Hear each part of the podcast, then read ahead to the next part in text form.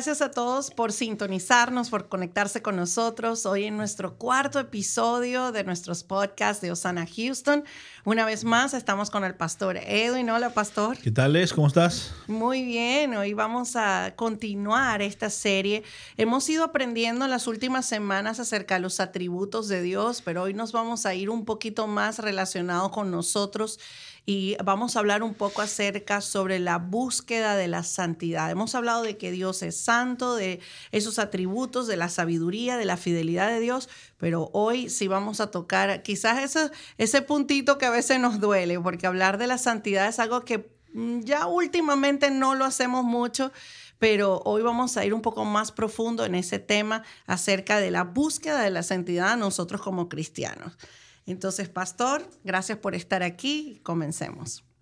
Pastor, hablando acerca de la santidad, como nosotros, muchas veces cometemos faltas que creemos que son faltas leves, que para nosotros decimos, bueno, mentimos, pero fue una mentira blanca o quizás uh, ah, tomamos algo que no nos pertenecía, pero ¿cómo Dios ve esas faltas?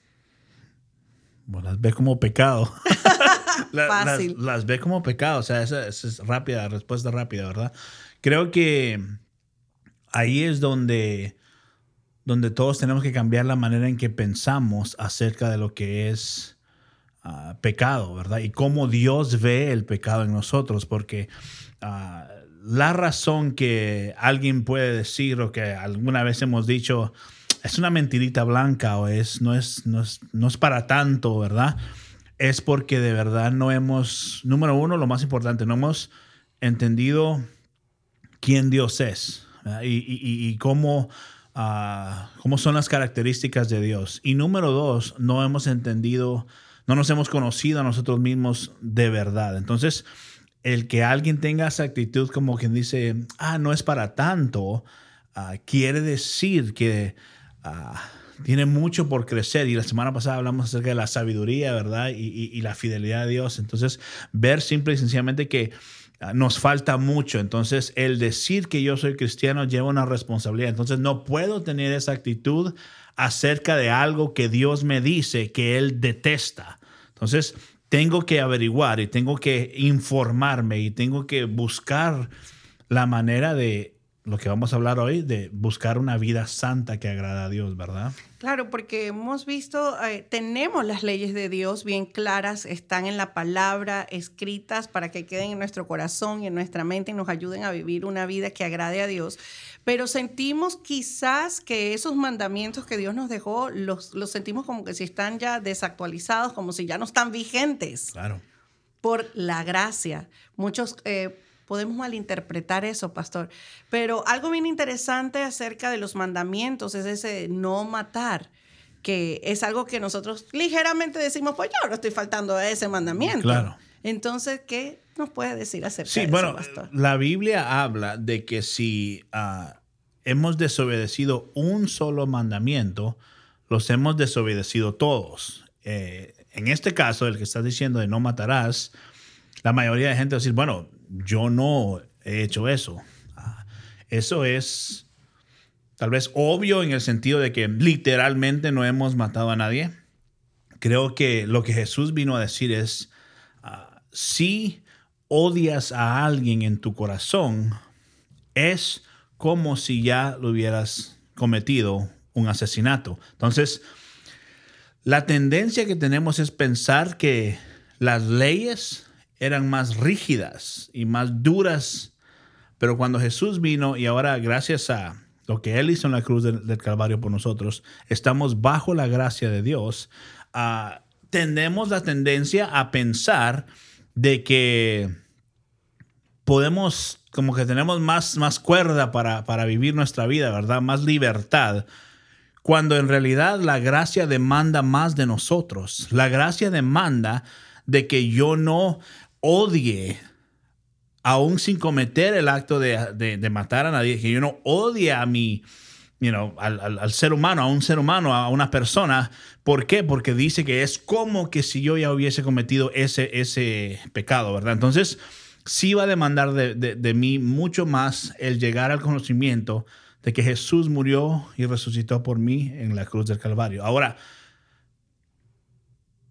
el problema es ese, de que no entendemos de que ahora en Cristo hay una responsabilidad mayor como alguien que se llama hijo e hija de Dios, ¿verdad? Entonces, tenemos que tener demasiado cuidado en no equivocarnos de que porque supuestamente vivimos bajo la gracia, no tenemos que vivir una vida que agrada a Dios en la manera que actuamos. Exacto. Así que no podemos olvidar que esas leyes de Dios siguen vigentes para nosotros y que Jesucristo de alguna manera eh, vino a fortalecer eso para que podamos tener una, una vida que realmente agrade a Dios. Como lo dice la palabra, sin santidad nadie verá al Señor y nosotros tenemos que procurar vivir una vida santa, porque a veces nos apresuramos al hablar de alguien o a veces pensamos que decimos odio a esa persona y no nos damos cuenta que eso puede afectar la manera en que Dios, la relación que tenemos con Dios, pues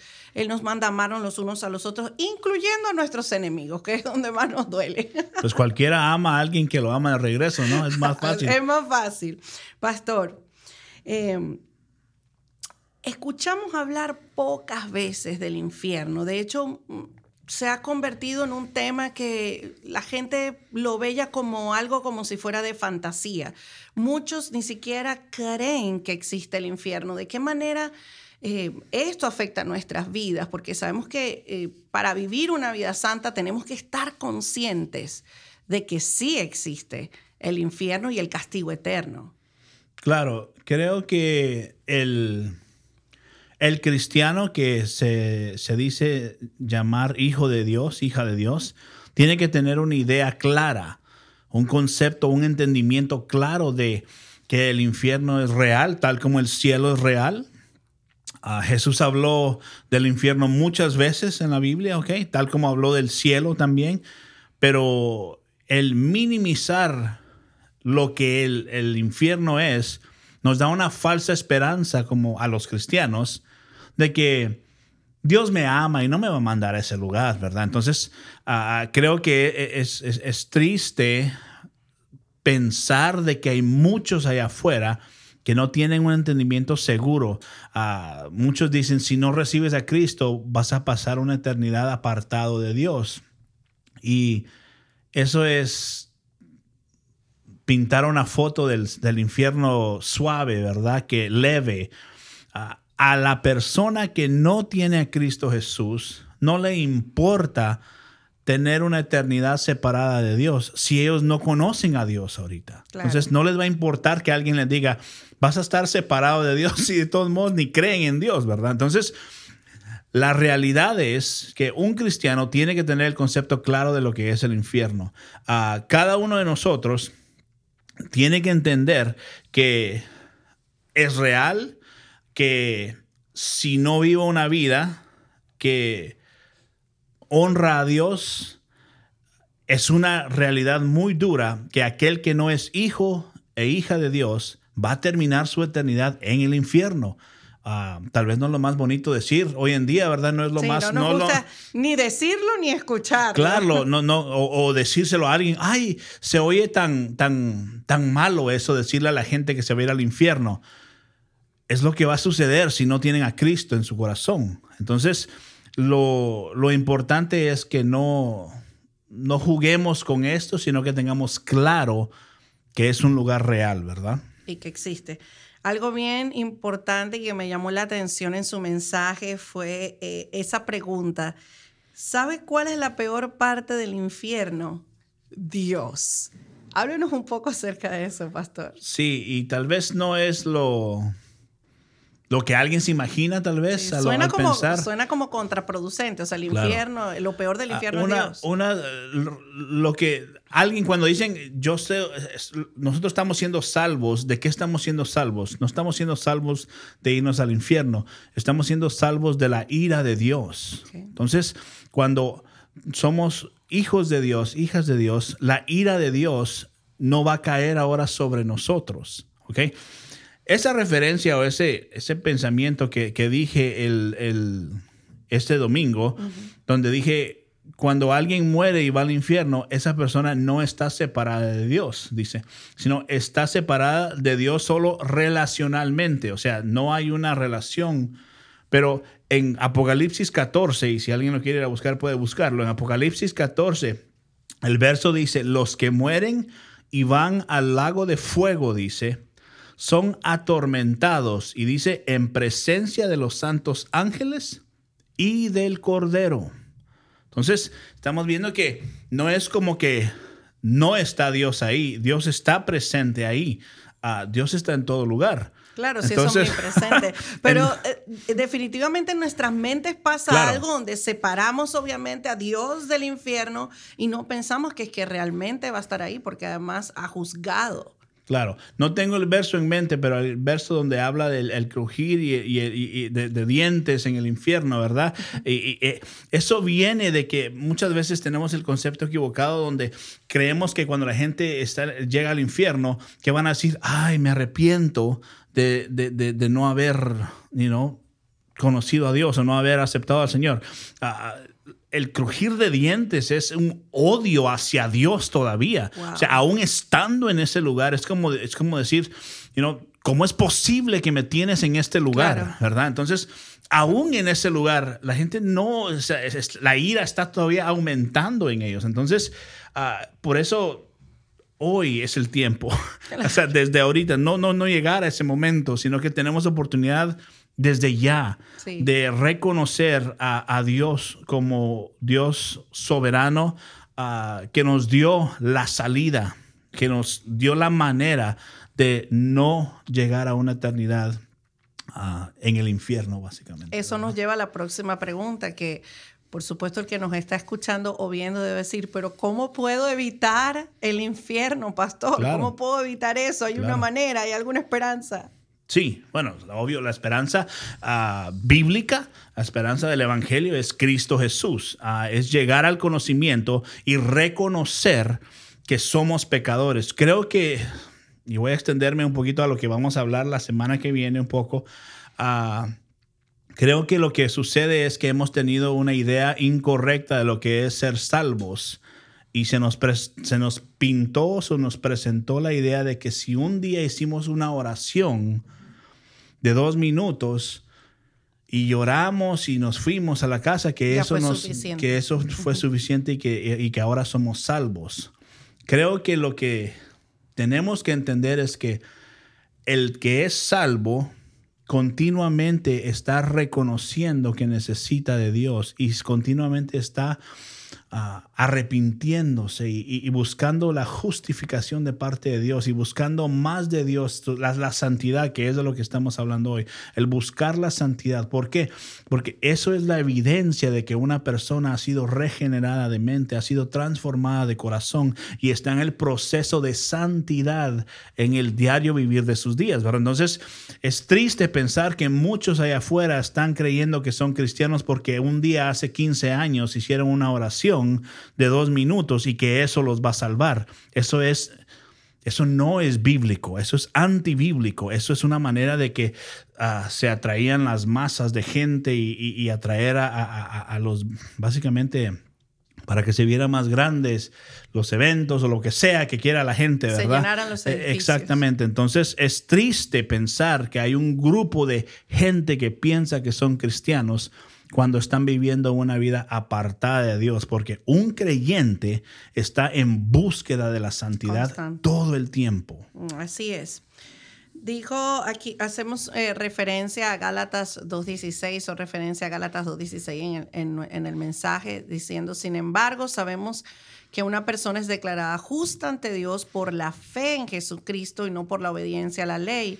Y nosotros hemos creído en Cristo Jesús para poder ser declarados justos ante Dios por causa de nuestra fe en Cristo y no porque hayamos obedecido la ley, pues nadie jamás será declarado justo ante Dios mediante la obediencia, la obediencia a la ley. Si en alguna manera está viviendo una vida de pecado, de pecado habitual, cualquiera que sea ese pecado, necesita saber que no hay lugar en el cielo para esto, pastor.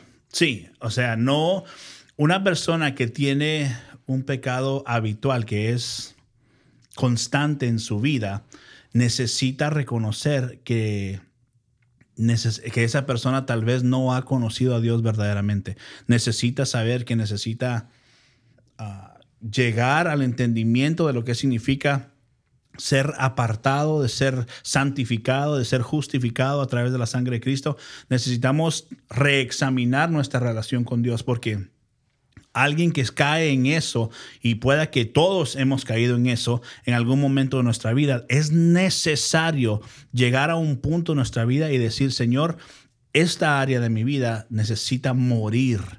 Entonces, el entender que yo necesito morir a diario es lo que me va a llevar a poder tener una, una vida que de verdad está buscando la santidad ante Dios. Ahora, uh, el, el, el, lo que dije aquí de necesitamos saber que no hay lugar para esto en el cielo es muy cierto sin santidad nadie verá al Padre, ¿verdad? Entonces, no santidad de que nuestras acciones van a ser perfectas completamente, sino en que mis acciones están completamente ah, rendidas a Dios ahora. Y eso me permite ver un futuro ah, ah, donde yo tengo mi esperanza puesta en Cristo Jesús y ahora el Padre me ve a través de la sangre de Cristo y ve que estoy en continua relación con Dios, ¿verdad? Entonces, ah, el, el, perseguir la santidad, el buscar la santidad, se ha vuelto el centro de mi vida ahora. Entonces, ahí es cuando reconocemos que una persona de verdad es cristiana, una persona de verdaderamente es un hijo, una hija de Dios, ¿verdad? Debemos preocuparnos, pastor, si sentimos que nuestra vida está actualmente como en una comodidad dejándonos llevar por las influencias que hay en este tiempo donde nos distraen de muchas cosas y sentimos como, yo no soy tan malo. Sí, debemos preocuparnos si, si las cosas del mundo nos atraen todavía. Punto. Es así de simple. Si todavía eh, cosas que, están en contra de Dios atraen mi vida, quiere decir que hay áreas de mi vida que necesitan rendirse ante Dios. Si yo no estoy ¿cómo te puedo decir? Si yo no estoy consciente de que esto es malo, cuando Dios dice que esto es malo, quiere decir que yo no conozco a Dios de verdad. Entonces sí debemos de preocuparnos. ¿Y qué hacemos? A las escrituras. O sea, la Biblia es clara, nos enseña a pasar tiempo con Dios, leer la palabra de Dios. ¿Por qué? Porque despierta en nosotros a una manera de ver a Dios como Él es, que es un Dios santo y qué tanto yo lo necesito. Entonces, lo siento, tal vez soy feo y, duro esto, pero no hay, no hay espacio, ah, no hay un lugar gris en esto. Es lo que es, es lo que Dios dice que es. Entonces el pecado simplemente no es aceptado por, Dios. por Dios. Exacto. Pastor, ¿cómo podemos llevar una vida de santidad que agrada a Dios? ¿Cuál es la clave para que nosotros podamos realmente conseguir eh, vivir una vida que agrade al Señor? El arrepentimiento. Tenemos que arrepentirnos. Arrepentimiento. Eh, en mis notas puse esto. Arrepentirse significa que estamos experimentando un cambio de mentalidad que ve a Dios como verdadero hermoso y digno de nuestra alabanza y de toda nuestra obediencia. Entonces, si no vemos a, Dios como digno de que mi vida sea una vida que está rindiéndose, que está honrándole, o sea, yo tengo que entender, Dios merece lo mejor que yo pueda darle. Entonces, si yo no entiendo eso, entonces no me he arrepentido de verdad. Entonces, yo tengo que llegar a ese entendimiento si yo digo que soy cristiano, si yo digo que amo a Dios, si yo digo que busco de Dios, yo necesito arrepentirme y apartarme. El arrepentimiento o la santidad significa que somos apartados, ¿verdad? Alejados de, ¿de qué? Del mundo, del pecado, de todas las cosas que nos... Entonces, tal vez eso se ve demasiado antiguado y entonces, ¿cómo vamos a alcanzar a los... De, mire, eso es una eso es mentira de que ah, yo estoy con los que del mundo porque necesitan, eh, necesitan. Eso es mentira. Todo lo que eso hace es atraer al cristiano hacia el mundo. Entonces, la manera de que alguien es atraído es a través de una vida de santidad porque van a ver a Cristo Jesús en nosotros y ninguna otra manera funciona. Claro, ahora pastor, eh, podemos confundir los términos también, porque podemos ver personas que pecan, tienen pecados recurrentes, donde hay una, un área de su vida que necesita eh, arreglarse, pero en realidad sienten el remordimiento, de les remuerde su conciencia o vamos a la parte moral en ese sentido porque saben que están haciendo algo mal. Pero es el remordimiento de conciencia igual al arrepentimiento, pastor. ¿Cuál es la diferencia? Sí, hay una gran diferencia. Creo que el que, el que te, ¿cómo puedo decir eso? To get caught, el que te, el que te averigüen o el que te agarren en el, en el acto del pecado, el que te cachen en el acto del pecado, es, eso, eso no es un arrepentimiento genuino, eso es, ay Dios, me da vergüenza ¿verdad? Y, ay, qué pena. Y, digo, sí, no, no, perdón, perdón, ya no lo vuelvo a hacer. Ah, ese, no es el ese no es el arrepentimiento que Dios está buscando. El arrepentimiento que Dios está buscando está en 2 Corintios capítulo 7, verso 10, donde dice, pues la clase de tristeza, dice esta versión, de que Dios desea que suframos. O sea, ahorita leemos el resto Piensen eso, Dios quiere que, haya un remordimiento genuino, un arrepentimiento verdadero sobre lo que estamos haciendo. ¿Y qué estamos haciendo? Pecando contra Dios. David, el salmista David dijo eso, yo he pecado contra ti y solamente contra ti Dios he pecado. Entonces, si no hay eso en una persona, esa persona no se ha arrepentido de verdad. Entonces, el verso dice, nos aleja del pecado, dice, ese tipo de sufrimiento nos aleja del pecado y trae como resultado salvación. Que esa es la verdad, eso es a lo que vamos. Dice, no hay que lamentarse, dice, por esa clase de tristeza. Pero la tristeza del mundo, que es lo que estamos hablando, cuando, ay, me, me, agarraron o me siento mal. o sí, Entonces, eso a la cual le falta arrepentimiento, dice, resulta en muerte espiritual. Eso no lleva a nada. Entonces hay una, un arrepentimiento genuino que Dios pide de nosotros y es que nosotros en realidad suframos, o sea, que nos duela, que nos duela, que, nos duela que estamos pecando contra Dios. Ese es un arrepentimiento genuino. Y alguien dirá, ay, ¿por qué tengo que sufrir? Porque si, si, su arrepentimiento no le duele, usted se está arrepintiendo mal. No es un verdadero arrepentimiento. No, claro. Es simplemente un remordimiento de conciencia, algo que, lo, que está solamente en nuestra mente y que no es en nuestro corazón. Simplemente es como un código moral, digamos así, de lo que hemos aprendido durante nuestra experiencia de vida. El arrepentimiento va mucho más allá. Sí, y, y, ahorita que dijiste en código moral, hay mucha gente buena en el infierno. Sí. Así de sencillo. No es suficiente ser bueno, no es suficiente tener buenas intenciones. Necesitamos arrepentimiento de pecado. Así es. Eh, en Venezuela decimos, más claro no canta un gallo. tan claro como el agua. Pastor, eh, ¿cómo podemos buscar la santidad? Nos dio algunas eh, frases que vienen de versículos de la Biblia que nos ayudan a cómo podemos buscar la santidad. Bueno, a las referencias que a lo que decís es donde dice en Mateo 22, 37 habla de que debo de amar a Dios con todo mi corazón, alma, mente y todas mis fuerzas, ¿verdad? El otro era Mateo 22, 39, donde dice que debo amar a mi prójimo como a mí mismo.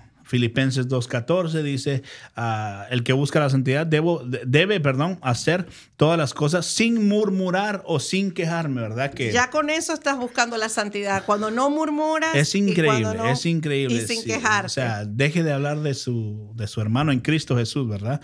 Uh, Primera de Pedro 5.7 habla de que tengo que entregar todas mis ansiedades a eso. Entonces el tener, tener ansiedad no, no, no, es, no es de Dios, ¿verdad? Entonces necesitamos simplemente estar Ah, mostrando frutos de arrepentimiento, que es eso se va, se va a, mostrar cuando estamos buscando la santidad verdadera de Dios. Pastor, ahora que tocó ese punto de las ansiedades, porque vivimos en un mundo donde ya yo no sé de verdad cuántas personas diariamente me hablan de que tienen ataques de ansiedad, de que tienen miedo, de que se levantan en las noches sin poder respirar, que tienen que son ataques realmente. Pero hablamos acerca de esto, que hay que entregar todas las ansiedades a Jesús porque Él se preocupa por mí. Entonces estamos faltando, o sea, ¿cómo podemos decir?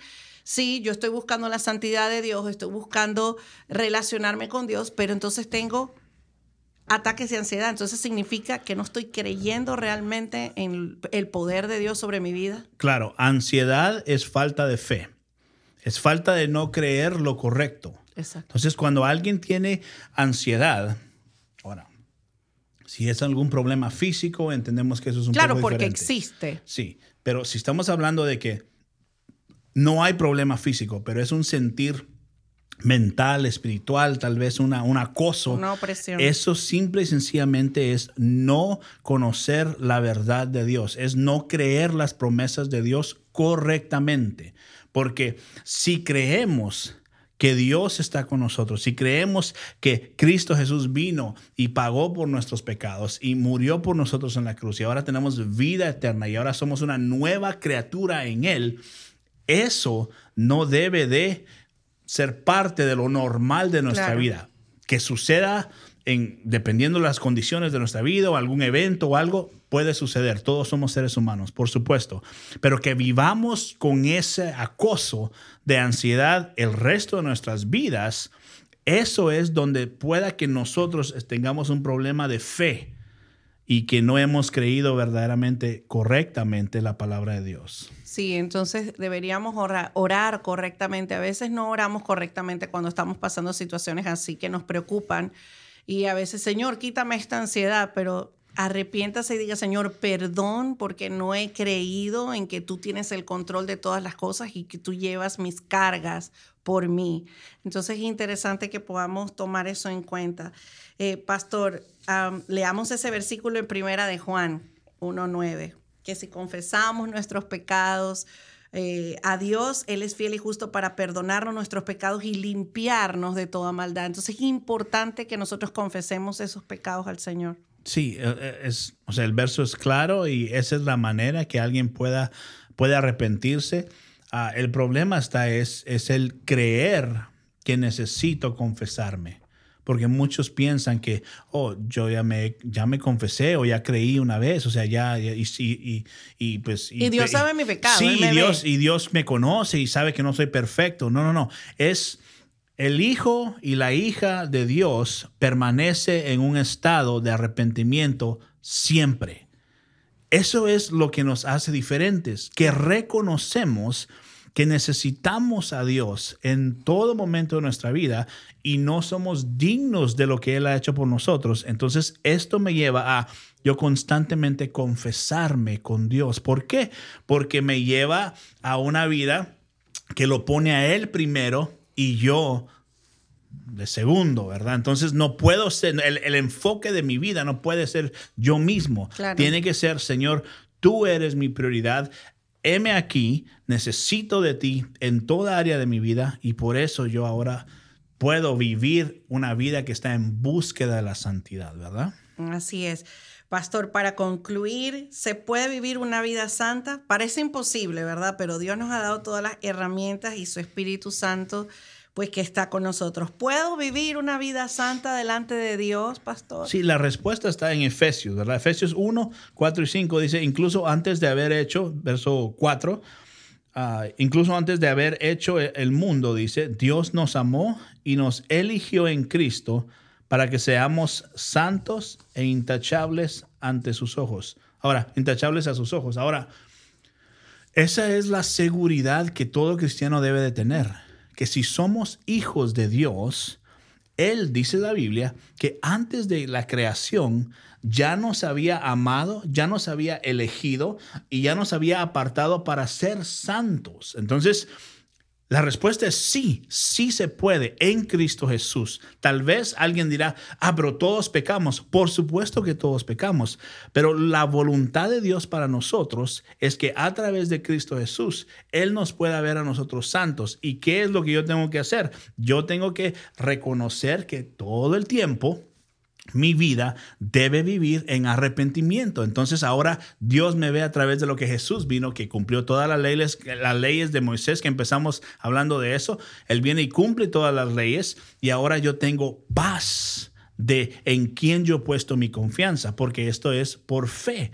No es porque puedo cumplir las leyes, ¿verdad? Verso 5 dice, Dios decidió de antemano adoptarnos como miembros de su familia al hacernos a sí mismo por medio, al, acercarnos, perdón, a sí mismo por medio de Jesucristo.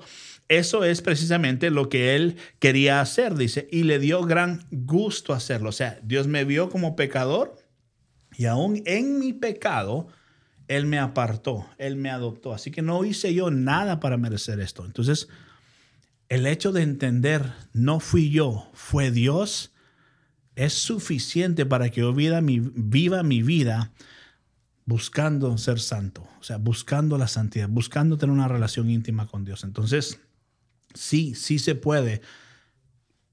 Jesús ascendió y el Espíritu Santo viene a la tierra y es lo que nos ayuda ahora a buscar una vida de santidad. Cuando no tenemos fuerzas, su palabra, el Espíritu Santo nos levanta, nos fortalece. Entonces, pero tiene que haber una comunicación constante, ¿verdad? Claro que sí, eh, mantener esa, esa conexión con Dios, con su Espíritu Santo, hablando todos los días, teniendo una relación bien íntima con Él, es la única manera de que podamos cultivar esto y que podamos crecer aún más en nuestra santidad con el Señor. Terminemos con este verso, pastor. En 2 Timoteo 1, 9 al 10 dice, pues Dios nos salvó y nos llamó para vivir una vida santa. Ahí está el propósito. Sí. Nos llamó para que podamos vivir una vida santa. No lo hizo porque lo mereciéramos, sino porque ese era su plan desde antes del comienzo del tiempo para mostrarnos su gracia por medio de Cristo Jesús. Y ahora todo esto Él nos los ha hecho evidente mediante la venida de Cristo Jesús, nuestro Salvador. Destruyó el poder de la muerte, iluminó el camino a la vida y a la inmortalidad por medio de la buena noticia que es esta, que Jesús murió por nosotros y que a través de él podemos ser salvos y vivir una vida en santidad que agrade al Señor. O sea, sí es posible, fue de antemano puesto por Dios, o sea, era el plan perfecto de Dios, nos salva para vivir una vida santa. Quiere decir que es posible, ¿verdad? Así es. Queremos animarlos a todos a que sigan buscando la presencia de Dios, que hablen con Dios, confiesen su pecado, Dios te ama, está allí para escucharte, eh, debemos humillarnos y rendir eh, todas esas eh, fortalezas quizás o cosas con las que estamos luchando que no necesitas luchar tú solo con ellas. Ahí tienes a Dios, el Espíritu Santo está contigo y sabemos que vamos a poder vivir una vida que agrade al Señor. Gracias, por haber estado con nosotros una vez más y nos vemos en el próximo episodio de los podcasts de Osana Houston.